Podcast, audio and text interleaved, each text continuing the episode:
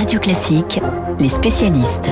Il est 7h40 sur Radio Classique, les spécialistes avec David Doucan, le rédacteur en chef du service politique du Parisien, et le monsieur écho de Radio Classique, François Geffrier. François, vous revenez ce matin sur cette spectaculaire panne hier soir chez Facebook et ses filiales. Ce qui s'est passé lundi est à la fois au cœur de notre vie quotidienne et de l'économie mondiale. Que sait-on précisément ce matin sur cette panne hors du commun? On va rentrer sous le capot ce matin de, des GAFA et de Facebook, parler un tout petit peu de technique. Facebook parle d'un changement de configuration dans les serveurs. C'est ça qui aurait déclenché la panne. C'est une, une mise à jour du système de routage, le protocole BGP. C'est là que je fais un tout petit peu de technique, mais vous allez comprendre. C'est ce qui permet de relier les noms de domaine quand vous tapez une adresse, par exemple facebook.com, relier ça au serveur qui les héberge, un peu comme une appli de navigation ou un GPS. Vous donnez une adresse postale de rue de la République et lui, il sait où vous allez en termes de latitude, de longitude. Il vous emmène un point sur une carte. Ça montre une nouvelle fois que les mises à jour, de manière générale, sont à la fois indispensables, évidemment, question de sécurité, et ça représente une zone de danger. Souvenez-vous, en France, la panne début juin des services d'urgence, les numéros gérés par Orange, c'était une mise à jour d'un équipement d'un prestataire. Là, la durée est exceptionnellement longue. 7 hein. heures chez Facebook, c'est du jamais vu tout simplement. Conséquence immédiate, 5% de chute en bourse, la fortune de Mark Zuckerberg qui perd 6 milliards de dollars en, quelques minutes, elle tombe à 121 milliards, il lui reste a priori euh, de quoi vivre. Bon, ça c'est presque anecdotique. anecdotique. Conséquence immédiate plus embêtante, la fuite vers la concurrence, on l'a tous vu hier soir, on a, on a réutilisé euh, les SMS, les emails qui ont chauffé euh, plus, plus que d'habitude. On était en pleine journée, que ce soit en Europe ou aux États-Unis, il a fallu s'adapter. L'appli Telegram est passée dans le top 5 des plus téléchargés, pareil pour Signal, les deux d'ailleurs ont largement communiqué. Bon, ils ont été tellement sollicités que même ont eu quelques soucis. Ça montre aussi que la valeur ajoutée, on s'en rend compte en fait. Est-ce que j'ai vraiment besoin de ces différents services de Facebook? Facebook et Instagram, ils n'ont pas d'équivalent. Il n'y a pas de lieu où on est rentré autant de souvenirs ou de photos. En revanche, euh, WhatsApp et Messenger, en un claquement de doigts, on peut substituer ces services-là par d'autres. Alors, François, cette affaire donne des arguments à ceux qui veulent davantage réguler Facebook. Exactement. Facebook, Instagram, WhatsApp, Messenger 3 milliards et demi d'individus les utilisent chaque mois dans le monde. C'est à peu près une personne sur deux sur la planète. Certains veulent les réguler, voire les démanteler en disant que c'est un empire systémique et que euh, on peut pas avoir ces quatre euh, ces quatre euh, industries, ces quatre systèmes qui, qui tombent en même temps. Dans certains pays en développement, Facebook c'est synonyme de l'internet. On fait tout dessus, ses courses, ses déplacements, ses, son agenda, etc. Le directeur technique de Facebook a simplement présenté des excuses. Je suis désolé. Il l'a dit dans un tweet. Forcément, il pouvait pas le dire dans un message Facebook à toutes les entreprises, petites ou grandes, les familles qui dépendent de nous. Je suis désolé. Bon, il va falloir un peu plus pour réparer la confiance.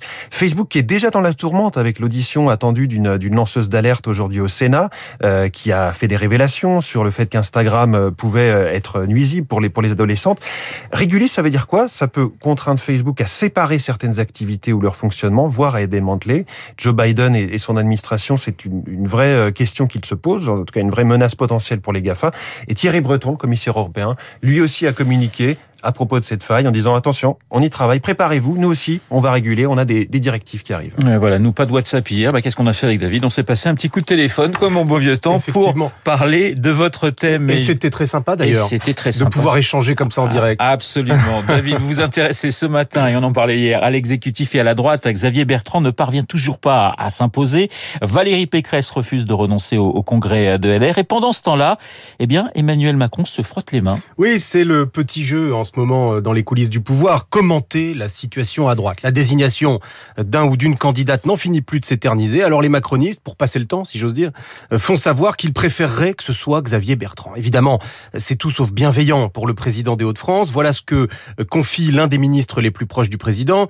Ce sera beaucoup plus facile pour nous de le renvoyer à son manque de stature. Ah là, le manque de stature, euh, c'est un grand classique. Le costume trop grand pour tous les autres, sauf pour le président sortant. Ça peut marcher, cet argument, mais pas toujours. Par exemple, Nicolas Sarkozy l'avait utilisé contre François Hollande en 2012, mais à la fin sans succès. Un argument que les amis du chef de l'État pensent efficace contre Xavier Bertrand, mais moins contre Valérie Pécresse. Un autre ministre que je cite nous explique, si nous disions que Pécresse n'a pas les épaules, nous serions immédiatement taxée de sexisme. Et puis de toute façon, elle fait plus sérieuse. Fin de citation. Il trouve donc, ces macronistes, que Bertrand serait un, un adversaire moins redoutable que Valérie Pécresse. Oui, il le juge par exemple insincère quand il essaie de parler comme Monsieur Tout le Monde. Il pense que euh, les Français s'en rendront compte. Il juge aussi euh, qu'il aura énormément de mal à se différencier d'Emmanuel Macron. D'ailleurs, sur ce point, euh, Xavier Bertrand ne leur donne pas tort, puisqu'on voit bien qu'il mise tout sur la différence de style. L'élu local contre le président, l'homme des territoires contre celui des hautes sphères, l'assureur contre les narcs, au risque parfois de donner le sentiment de trop en faire, y compris dans sa façon de s'exprimer. Les stratèges macronistes pensent que Valérie Pécresse n'aura pas moins de difficultés à se distinguer de Macron sur le fond, mais que sur la forme, elle peut le mettre en difficulté. Pourquoi faire fuiter, David, ses commentaires sur les candidats potentiels de la droite? Parce que l'entourage d'Emmanuel Macron s'amuse au fond de la situation et surtout veut la faire durer. Durer le plus longtemps possible. Parce que plus longtemps la droite reste divisée, mieux cela vaut pour le président. En tout cas, c'est ce que croient savoir ses stratèges. C'est le pari euh, qu'Emmanuel Macron finira par gagner face aux extrêmes, comme la dernière fois. À ceci près que l'équation compte une nouvelle donnée qui s'appelle Éric Zemmour. Son projet, c'est l'union de la droite et de l'extrême droite, et ce, dès maintenant, en pleine campagne présidentielle. L'arrivée de ce nouveau joueur rend les choses euh, totalement imprévisibles. Il n'y a plus grand monde euh, pour douter de sa volonté d'être in fine candidat. Or, s'il réussit à siphonner l'électorat de Marine Le Pen et que les républicains ne parviennent pas à se réveiller, alors tout peut arriver. Euh, battre l'extrême droite, cette fois-ci, ne sera peut-être pas aussi aisé que la dernière fois. Les spécialistes sur Radio Classique, David Doucan et François Geffrier. Dans un instant, le journal imprévisible de Marc Bourreau. Tiens, petite question à, tous les deux. Votre première voiture, François et David. François euh, Une Twingo. Une Twingo. moi, c'était une Peugeot 205, mais boîte automatique. Boîte automatique. Ah, David Doucan ne fait jamais les choses comme les autres. moi, c'était une deux chevaux, mais c'est certainement une question de génération entre nous trois. Un anniversaire euh, ce matin avec Marc, les 60 ans d'une voiture mythique, la 4